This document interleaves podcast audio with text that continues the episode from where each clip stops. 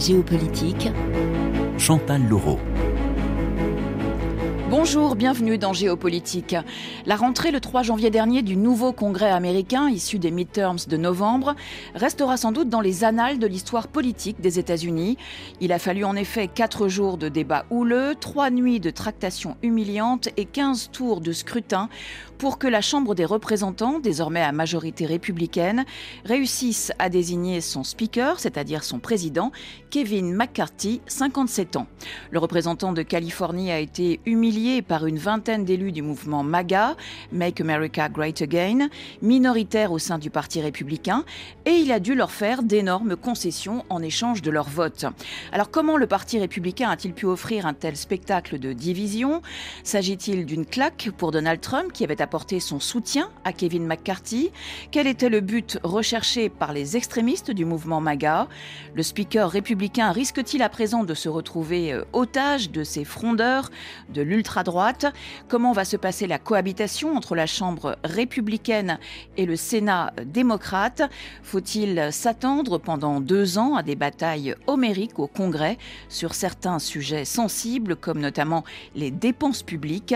On en débat avec nos invités et je précise que cette émission a été enregistrée hier 20 janvier. Maya Candel, bonjour. Bonjour. Vous êtes historienne, spécialiste de la politique étrangère américaine et chercheuse associée à l'université Sorbonne Nouvelle Paris 3. Votre dernier livre, Les États-Unis et le monde, de George Washington à Donald Trump, est paru en 2018 aux éditions Perrin. Simon Grivet, bonjour. Bonjour. Vous êtes maître de conférence en histoire et civilisation des États-Unis à l'Université de Lille. Et Hugo Bouvard, bonjour. Bonjour. Vous êtes maître de conférence en histoire et sociologie des États-Unis à l'Université Paris City. Euh, Maya Candel, est-ce qu'il y avait des signes précurseurs euh, de cette tragicomédie, entre guillemets, qui s'est déroulée euh, au Congrès pendant quatre Ou est-ce que les extrémistes du Parti républicain ont surpris tout le monde? Alors, il y avait des signes précurseurs. Euh, pour vous répondre euh, rapidement, je dirais, ça fait euh, déjà quelques années que le, Parti républicain montre des signes de, chaos interne et de crise d'identité, je ne sais pas si c'est le bon terme pour le dire, mais euh, pour revenir précisément sur cette élection euh, donc historique, effectivement, un 15 tours, ça n'avait pas été le cas euh, depuis un siècle et demi. En fait, la difficulté avec tout ça, c'est de savoir comment on caractérise les frondeurs, comment on caractérise euh, ce McCarthy et le reste du groupe. Et justement, j'avais une question sur, euh, même sur la, le vocabulaire. Est-ce qu'on les appelle frondeurs, mutins, rebelles, euh, extrémistes? Qu'est-ce qui, qu qui convient le mieux? C'est toute la difficulté et, et peut-être je peux juste développer un petit peu là-dessus parce que comment les caractériser, extrémistes, frondeurs, etc. En réalité, on a aujourd'hui à la, à la Chambre des représentants, donc un, des républicains majoritaires, 222 euh, élus. Parmi ces élus, on a une majorité qu'on peut rattacher désormais au Trumpisme ou disons à, la manière dont, Trump a redéfini le Parti républicain. Et euh, surtout, euh, moi, un trait, que je trouve important à, souligner, c'est l'importance de l'assaut du Capitole le 6 janvier du mensonge de Trump sur l'élection de 2020 et de comment tous ces élus se positionnent par rapport à ça. Parce que c'est aussi par rapport à ça, ce côté antidémocratique ou non, qu'on peut les qualifier d'extrémistes, de, radicaux ou autres. Moi, j'ai entendu beaucoup euh, des gens dire euh, ils étaient, euh, c'est les ultra conservateurs, mais conservateur ou ultra-conservateur, ça veut plus dire grand-chose pour décrire ce parti républicain aujourd'hui. Pour le dire simplement, en fait, même le Freedom Caucus, qui était ce groupe de gens encore plus extrémistes issus du Tea Party, ne définit pas bien euh, cette euh, fronde qui a eu contre l'élection du speaker McCarthy, puisque en fait, il y avait des gens du Freedom Caucus qui étaient pour lui et d'autres qui étaient contre lui. Voilà, et le, et le, le MAGA fait partie du Freedom Caucus. Bah, si vous voulez, MAGA, c'est euh, Make America Great Again, donc c'est le slogan de Trump, mais en réalité, cette chambre, elle est majoritairement euh, trumpiste, euh, elle est majoritairement MAGA, elle correspond à cette redéfinition du Parti républicain. Je vois pas d'autre manière de, de, de le dire. Simon Grivet, est-ce que vous pouvez nous expliquer expliquer la différence entre cette frange, MAGA, et le Tea Party? Alors, ils se recoupent. En fait, le Tea Party a émergé contre l'administration Obama à partir de l'été 2009-2010. Et euh, beaucoup des acteurs qu'on voit aujourd'hui euh, dans cette extrême droite trumpienne étaient déjà au Congrès, euh, pour certains, dans ces années-là.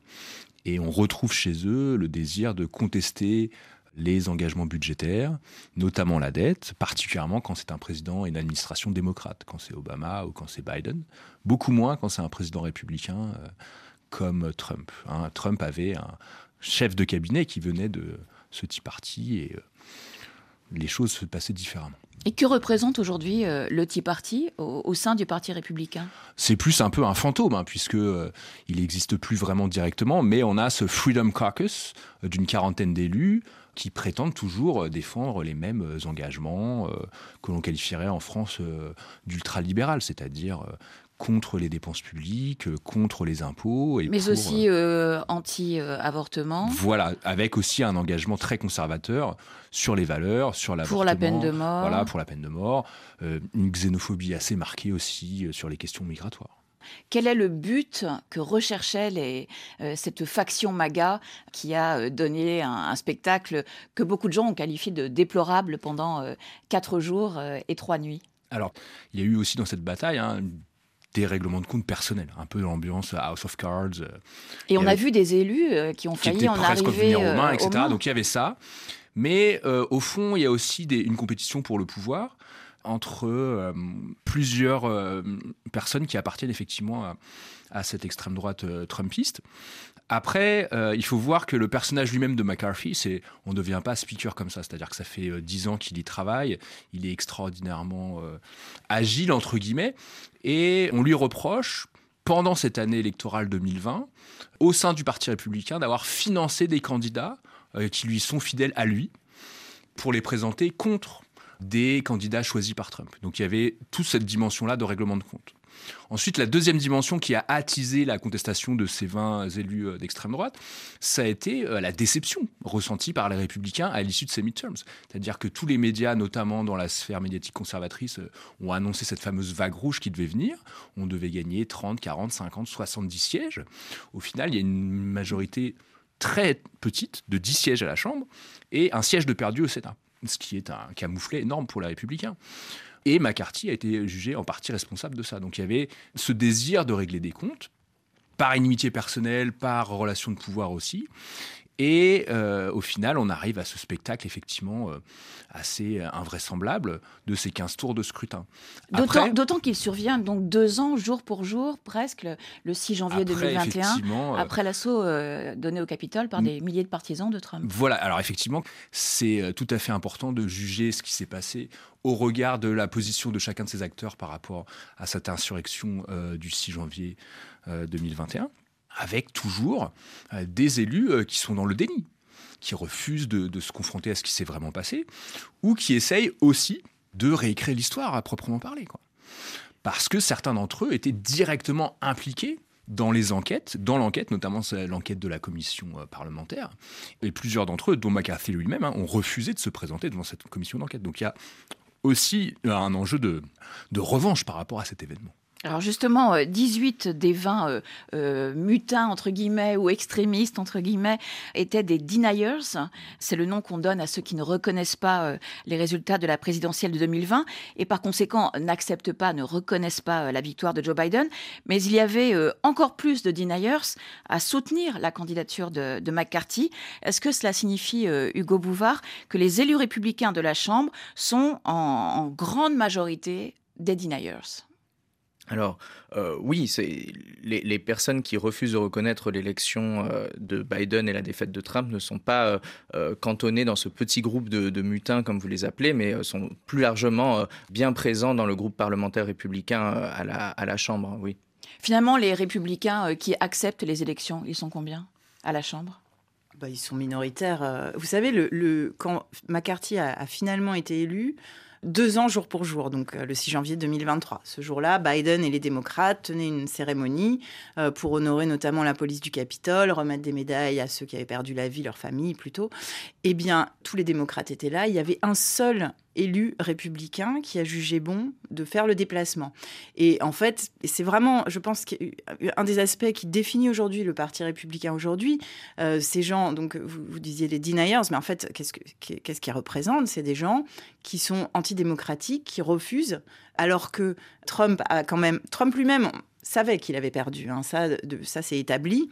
Il a quand même financé une campagne de, désinformation. Il a multiplié les recours dans les tribunaux. Il a perdu tous ses recours, c'est-à-dire que des tribunaux, y compris euh, dans des tribunaux avec des juges qu'il avait nommés lui-même. Hein. Là, il est en train de se prendre des amendes carrément pour abus du temps des tribunaux parce qu'effectivement, il multiplie les, recours euh, absurdes. Eh bien, donc ce mensonge définit aujourd'hui en tout cas, la majorité du groupe républicain. Dans les primaires l'année dernière, c'était presque le test de pureté idéologique du Parti républicain, c'était d'embrasser ce, mensonge, ce fait d'arguer que les élections avaient été truquées et que Biden n'était pas le vrai vainqueur. Donc, je pense que c'est un aspect très important quand même pour définir le Parti républicain aujourd'hui. C'est clair que ces, ces, gens antidémocratiques sont majoritaires, et même les autres, qui cette minorité, euh, elle est très silencieuse parce qu'elle n'ose pas aller contre euh, ce mensonge originel trumpien. Mais il y a un élu euh, du Nebraska, je crois, Don Bacon, qui a traité cette frange d'extrémistes qu'on a vu à l'œuvre pendant quatre jours de, de terroristes politiques. Alors ils n'arrêtent pas de se traiter de terroristes politiques, terroristes législatifs, mais n'empêche que Bacon, il n'était pas là pour honorer la mémoire de ceux qui ont perdu la vie le 6 janvier. Et donc, il fait partie de ces gens qui euh, considèrent que c'était une manifestation politique légitime et que même les gens euh, qui ont été arrêtés, et pour certains jugés, y compris pour sédition, le Parti républicain, la ligne officielle, maintenant dit que ces gens-là sont des prisonniers politiques. Donc ça va très loin. Je pense que c'est important pour comprendre le climat politique aujourd'hui euh, aux États-Unis. Simon Grivet, euh, Donald Trump a soutenu euh, Kevin McCarthy sur son réseau social. Il avait appelé les élus républicains, je le cite, à ne pas transformer un grand triomphe en défaite géante et embarrassante.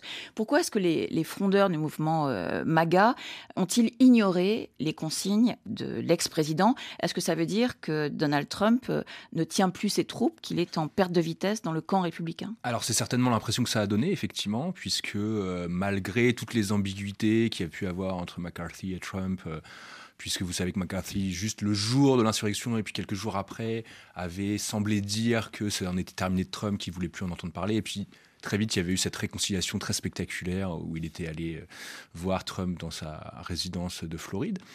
Là, cette vingtaine de, députés euh, trumpistes a refusé de, suivre euh, les consignes de leur guide. Donc, euh, comme je vous ai dit tout à l'heure, il y a eu vraiment des règlements de compte personnels, des inimitiés entre les gens de ce groupe et McCarthy. Et puis, il y a cette question que les événements récents nous posent sur Trump de son possible affaiblissement. C'est-à-dire que notamment le fait que bonne demi-douzaine de, candidats très exposés qu'il avait soutenus euh, pendant les midterms, euh, notamment au sénatorial, hein, ou dans des euh, élections au poste de gouverneur, ont été systématiquement battus. Ça a été le cas en Pennsylvanie, en Arizona, dans tous les États clés, en fait. Et on entend de plus en plus des stratèges politiques et des donateurs aussi, très importants. Hein.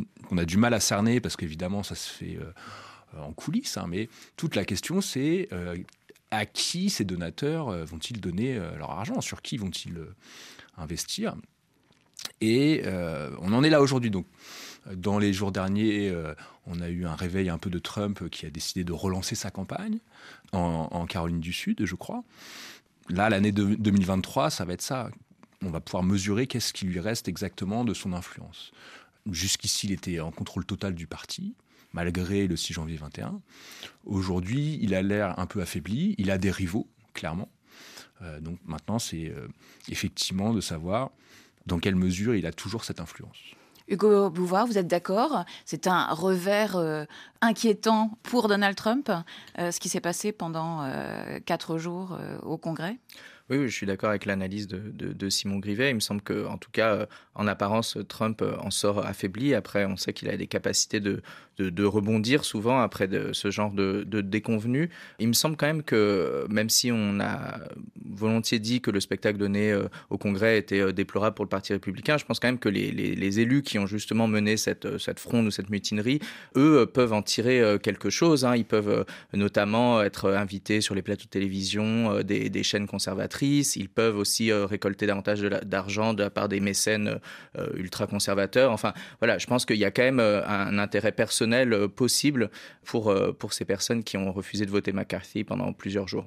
Donc pour résumer, euh, Maya Candel, on peut dire que le Parti républicain est sorti affaibli de cette séquence au Congrès qui a vu cette élection au forceps de, de Kevin McCarthy au, au, poste de speaker de la ah, Chambre Je dirais surtout que c'est Kevin McCarthy qui est sans doute le speaker le plus faible de l'histoire euh, politique récente, euh, de par les concessions qu'il a faites justement à, ce groupe euh, d'une vingtaine d'insurgés, non seulement par rapport à, la remise en jeu de son poste, donc un seul élu peut provoquer un vote pour remettre en jeu le, poste de speaker, les concessions sur le budget, la dette, on va, sans doute en parler, et puis surtout, ils ont obtenu des, postes sur des commissions extrêmement importantes, des commissions de, surveillance de l'exécutif, des, de nouvelles commissions Bon, surtout une nouvelle commission euh, créée justement pour euh, enquêter sur les enquêtes des, services de, sécurité nationale.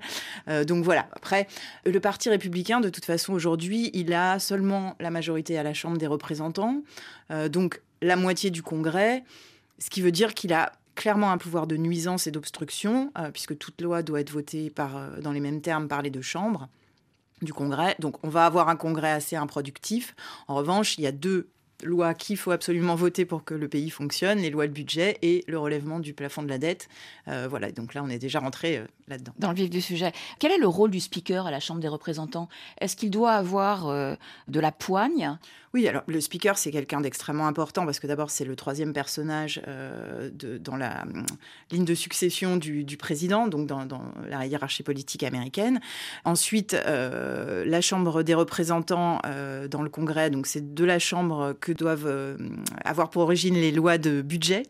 et puis, par rapport à alors par rapport à ces troupes, donc bon, il y a d'autres postes pour euh, rassembler les votes, etc. Mais avec une majorité aussi faible, qui est d'ailleurs euh, la même marge que Nancy Pelosi euh, avait elle avec son avec son groupe démocrate dans le précédent congrès. Mais donc le speaker doit être capable d'entraîner l'ensemble de son parti, de maintenir l'unité du parti pour faire voter les lois, puisqu'il il suffit qu'il y ait... La majorité, c'est à 218. Hein. Donc il ne peut pas se permettre plus de quatre défections sur n'importe quelle euh, proposition de loi. Donc après, il y a aussi bah, évidemment les qualités humaines. Il y a le fait que là, euh, un élu peut euh, remettre en question son pouvoir. Et puis aussi parmi les concessions, bon, sans, être trop technique, mais il y a une des commissions, la commission des règles, qui est vraiment normalement la commission du speaker. Et là, parmi les concessions, il a accepté d'avoir sur cette commission justement euh, ceux qui s'étaient élevés contre son élection. Donc on voit qu'il s'est lui-même enchaîné en fait euh, d'emblée. Euh, Simon Grivet, vous êtes d'accord La succession de Nancy Pelosi va être difficile pour Kevin McCarthy? Oui, dans les circonstances qu'on a décrites, il est très affaibli. Et normalement, le speaker, c'est celui euh, bah, qui, voilà, qui représente son parti, qui doit être euh, face à Biden pour négocier euh, ce dont on va parler tout à l'heure, le plafond de la dette, le budget. Et là, il est possible qu'il... Enfin, on peut, un peu le décrire comme étant sur un siège éjectable, un petit peu, puisque un seul député peut réclamer un vote de défiance. Maya Candel a bien décrit effectivement toutes les concessions qu'il a dû faire dans les commissions. Euh, donc il est, euh, il est vraiment dans une position inconfortable qui va le pousser euh, à adopter des positions beaucoup plus radicales, beaucoup plus à droite, notamment sur les considérations budgétaires, sur les questions de la frontière méridionale, enfin sur tout un tas de sujets. Donc ça va être beaucoup plus difficile pour lui. Maya Candel, sur quel dossier risque-t-on d'assister à une bataille frontale entre le Sénat démocrate et la Chambre républicaine? Oh bah à peu près sur, euh, je pense que à peu près sur tous les dossiers, euh, à l'exception, je prends votre question dans l'autre sens. Non, je pense que euh, il y a un sujet sur lequel ils peuvent s'entendre, c'est sur la Chine. On en parlera tout à l'heure. Voilà, mais pour le reste, vu, vu les priorités actuelles de, de, la Chambre républicaine, je pense que la plupart des projets de loi qui, qui émaneront de la Chambre ne passeront pas au Sénat. Donc voilà, on va avoir énormément de, de friction. Euh, les premières mesures de cette Chambre euh, euh, républicaine, après avoir fait campagne sur l'inflation, on a vu que leurs premières mesures ont été de supprimer le contrôle des armes à l'entrée du Congrès et de voter une résolution sur l'avortement pour criminaliser des docteurs qui pratiqueraient l'avortement. Donc voilà, on voit bien les priorités qui ne sont pas celles de la majorité démocrate au Sénat. Maya Candel, Hugo Bouvard, Simon Grivet, on se quitte le temps d'un nouveau journal sur RFI. On se retrouve dans 10 minutes pour continuer à débattre de la rentrée du Congrès américain. Géopolitique. Chantal Laureau. Bonjour, bienvenue si vous nous rejoignez pour la seconde partie de Géopolitique. Quelles leçons tirer de la tragicomédie qui a entouré début janvier l'élection du républicain Kevin McCarthy au poste de speaker de la nouvelle Chambre des représentants? Euh, Les démocrates peuvent-ils en profiter de ces divisions au sein du Parti républicain? Comment va se passer la cohabitation au Congrès entre une Chambre désormais républicaine et un Sénat démocrate? On continue d'en discuter avec trois spécialistes des États-Unis, Maya Candel, Simon Grivet et Hugo Bouvard. Simon Grivet, jeudi, le Trésor américain a annoncé que le plafond d'endettement du pays avait été atteint. Qu'est-ce qui va se passer maintenant? Alors, la Chambre doit à terme voter euh, la hausse de ce, plafond de la dette. C'est dans la loi depuis près d'un siècle. Sinon, l'État ne peut plus fonctionner. Voilà, il y, a un défaut sur la dette, ce qui serait un séisme à l'échelle mondiale incroyable, vu que les bons du Trésor sont vraiment euh, un objet d'investissement euh, essentiel à l'échelle mondiale. Donc, il est fort à parier que cette loi euh, sera euh, votée par la Chambre et à terme par le Sénat aussi. Après, ça va être un bras de fer terrible parce que euh, bah, des deux côtés, on ne veut rien lâcher. L'administration Biden a déjà dit qu'elle ne souhaitait pas, qu'elle voulait ce qu'ils appellent une clean bill, c'est-à-dire juste l'augmentation de ce plafond et aucune concession. Alors que les républicains, on a parlé tout à l'heure du fantôme un peu de, de, ce Tea Party et du Freedom Caucus, ces républicains leur objectif, en grande partie, est la réduction des dépenses publiques. Et il n'y a pas 36 façons. Soit vous baissez euh, les dépenses de la défense du Pentagone, qui a un budget de près de 900 milliards de dollars, ce que euh, les républicains auraient quand même du mal à faire. Soit vous coupez dans les dépenses sociales. Et là, les démocrates, notamment le Sénat, même les sénateurs les plus modérés euh, démocrates, ont dit pas question. Donc, ça va être extrêmement compliqué et très tendu. Hugo Buvoir, il n'y a que 10 sièges d'écart entre républicains euh, et démocrates à la Chambre des représentants. On pourrait voir des républicains modérés, entre guillemets, voter avec des démocrates pour faire passer euh, certaines réformes? Alors bon, c'est toujours une possibilité, mais moi j'ai un petit peu de, mal à, y croire. Moi, il me semble que les démocrates, ils peuvent vraiment mener la vie dure aux républicains euh, au Congrès, euh, à la Chambre, étant donné cette très faible majorité, puisque si quelques élus républicains venaient à manquer au moment des votes et que tous les démocrates étaient là, ils pourraient euh, réussir à contrecarrer les plans de McCarthy. Donc je pense que voilà, les, démocrates ont un, coup à jouer, étant donné cette majorité très faible et le fait qu'on ait vu que McCarthy était avec une faible un faible contrôle de ses troupes. Le plan euh, bipartisan de 1200 milliards de dollars sur les infrastructures euh, voulu par Joe Biden, soutenu par le chef de file euh, des républicains au Sénat, Mitch McConnell, pourrait servir d'exemple, Maya Candel le, dossier sur lequel c'est le plus envisageable, c'est la Chine.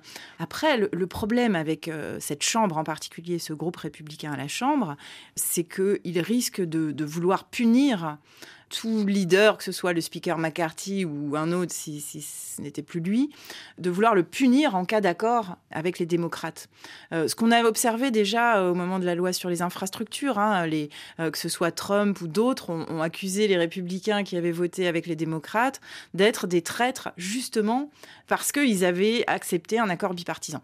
Il faut voir l'état de ce parti républicain, l'héritage du Tea Party, de cette de Sarah Palin, de tout ce mouvement et aussi de, de Trump, c'est euh, quand même toujours cette espèce de marqueur populiste cette volonté de, détruire le système, de, chasser les anciennes élites.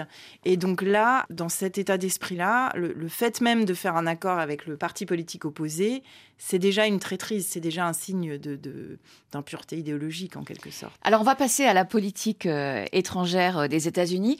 Depuis l'invasion russe de l'Ukraine le 24 euh, février dernier, les États-Unis ont fourni pour 60 milliards de dollars d'aide à l'Ukraine et ils viennent de débloquer cette semaine une nouvelle tranche d'aide militaire de 2 milliards et demi de dollars.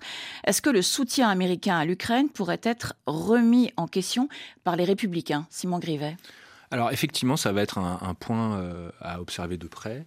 C'est toujours surprenant puisqu'on avait l'habitude d'avoir euh, une position idéologique des républicains euh, favorable aux interventions étrangères, au, leadership états-unien dans le monde. Hein. C'était l'héritage des deux présidents Bush notamment. Mais c'est là qu'on mesure l'impact du Trumpisme, hein, avec ce retour, j'ose pas dire à l'isolationnisme, mais à des positions très très euh, modérées euh, à l'échelle internationale.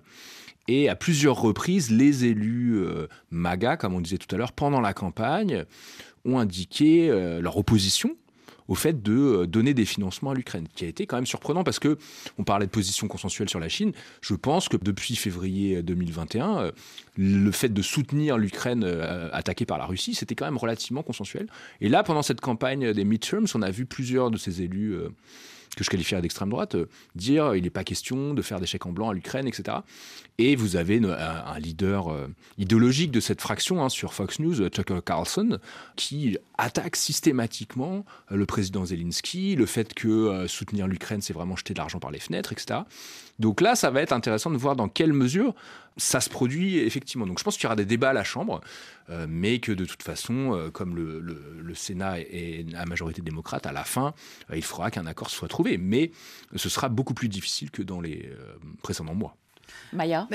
Oui, et un élément que, je voudrais ajouter, c'est que parmi les nouveaux élus au Sénat, on a donc cet élu républicain J.D. Vance dont euh, la première action a été d'écrire une lettre justement au département euh, d'État et de la Défense, je crois, pour dire qu'il fallait revoir à la baisse euh, cette aide américaine à l'Ukraine. Donc ça, c'est un vrai sujet.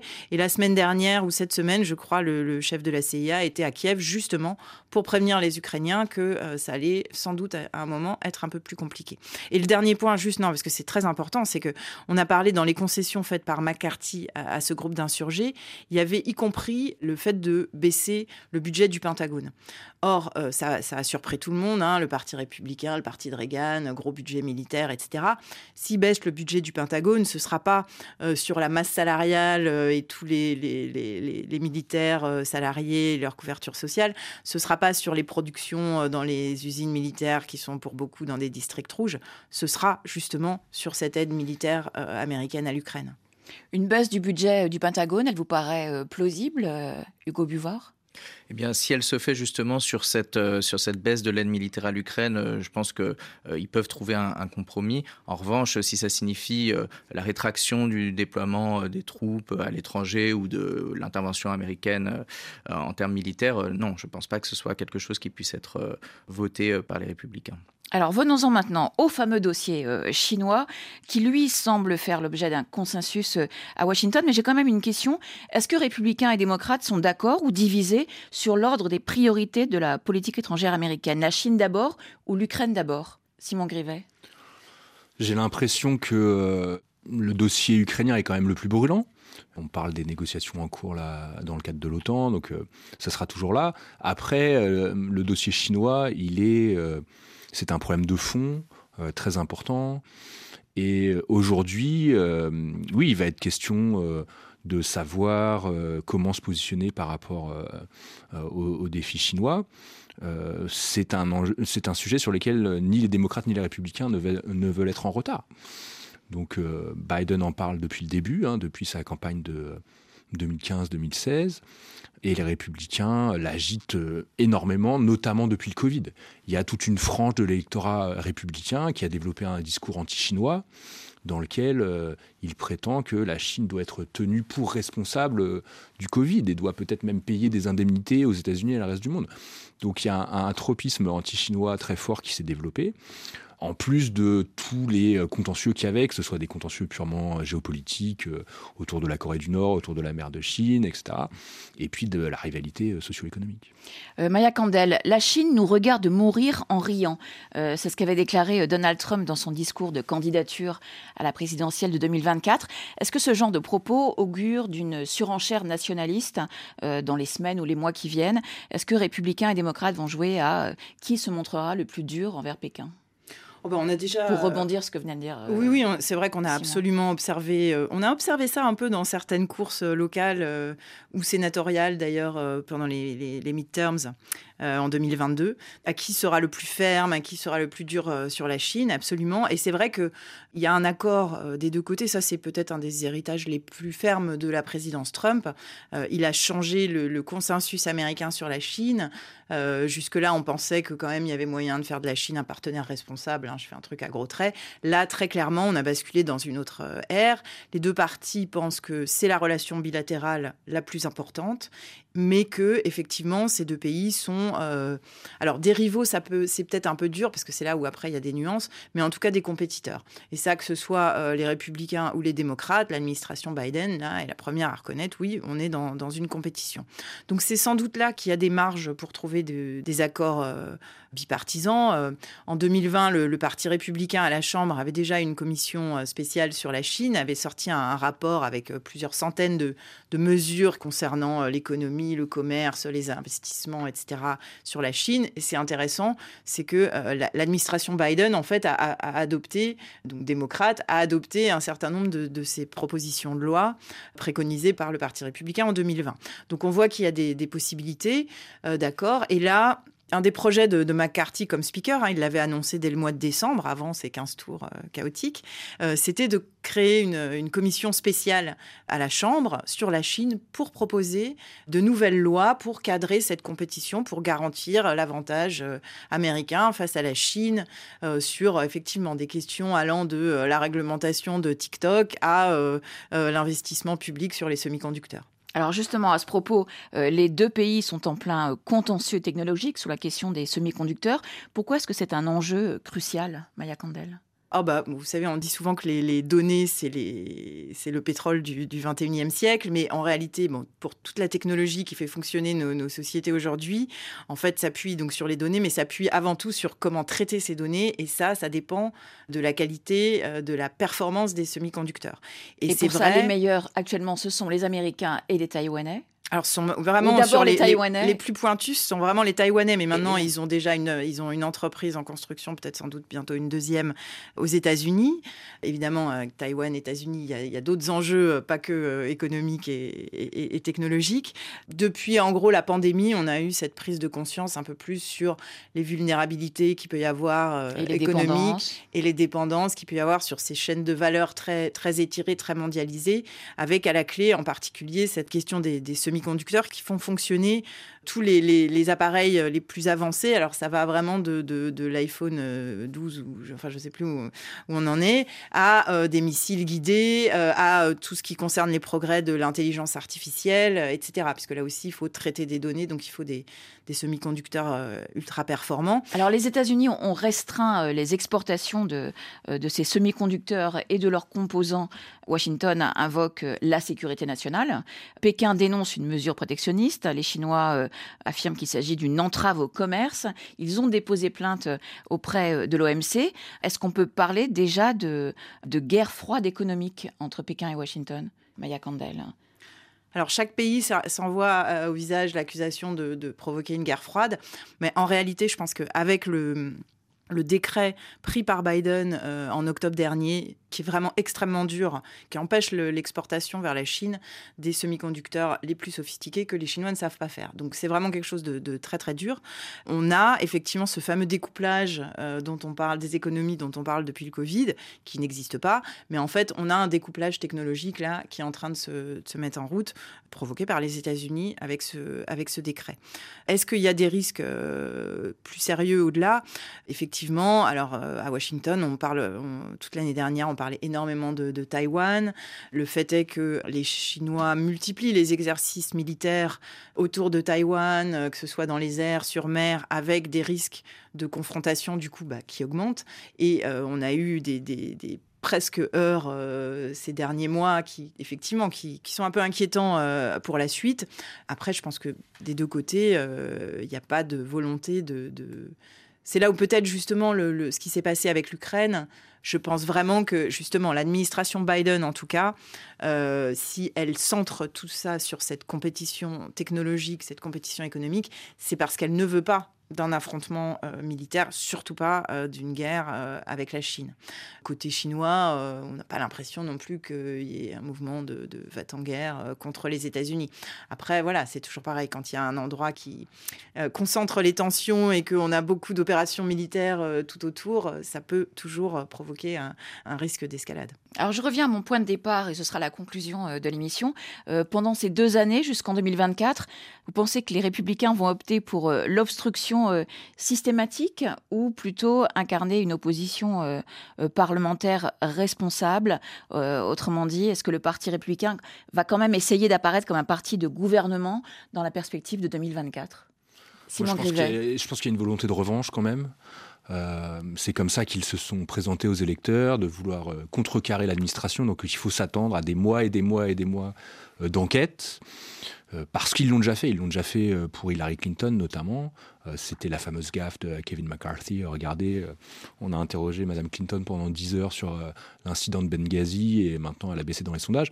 Donc je pense qu'ils souhaitent au maximum embarrasser Biden lui-même, qui semble vouloir être candidat, en utilisant les affaires de son fils, en utilisant ses propres affaires.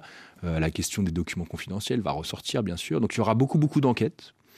Et comme il va y avoir des grandes différences entre Sénat et Chambre, comme disait Maya Candel tout à l'heure, euh, il est possible que pendant deux ans, on ait à peu, près rien.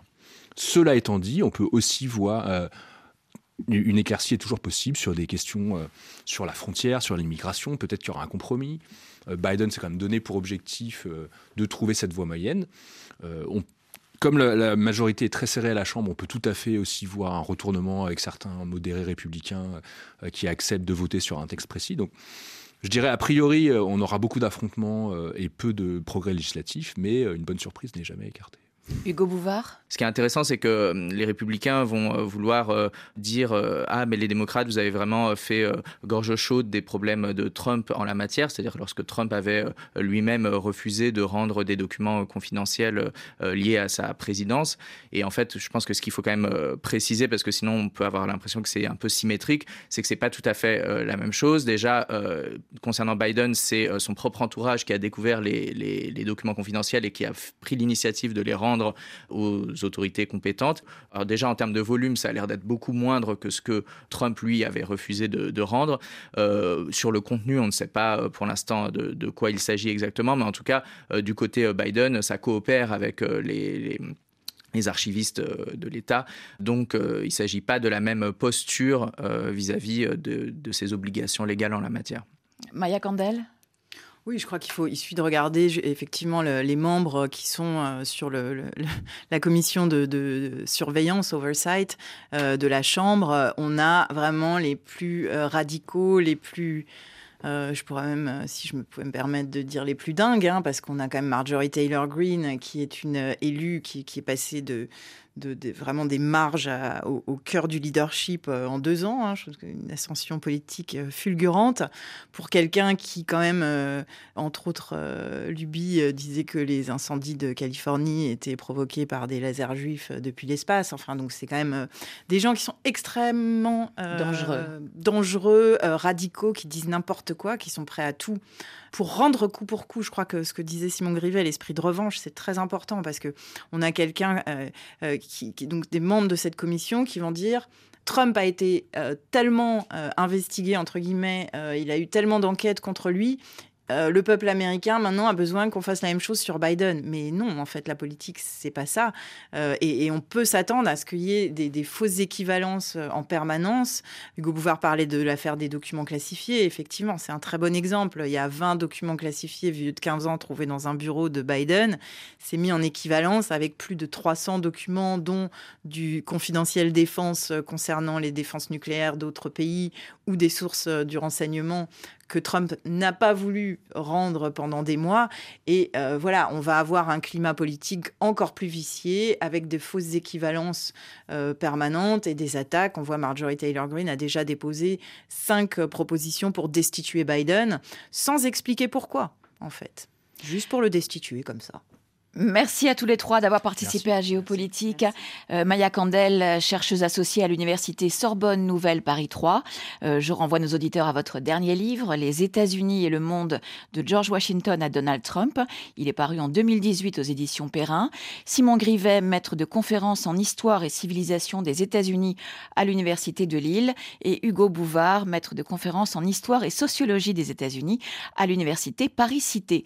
Merci également à Jérémy Besset qui a réalisé cette émission et à Raphaël Pluskva qui m'a aidé à la préparer. Bonne soirée et portez-vous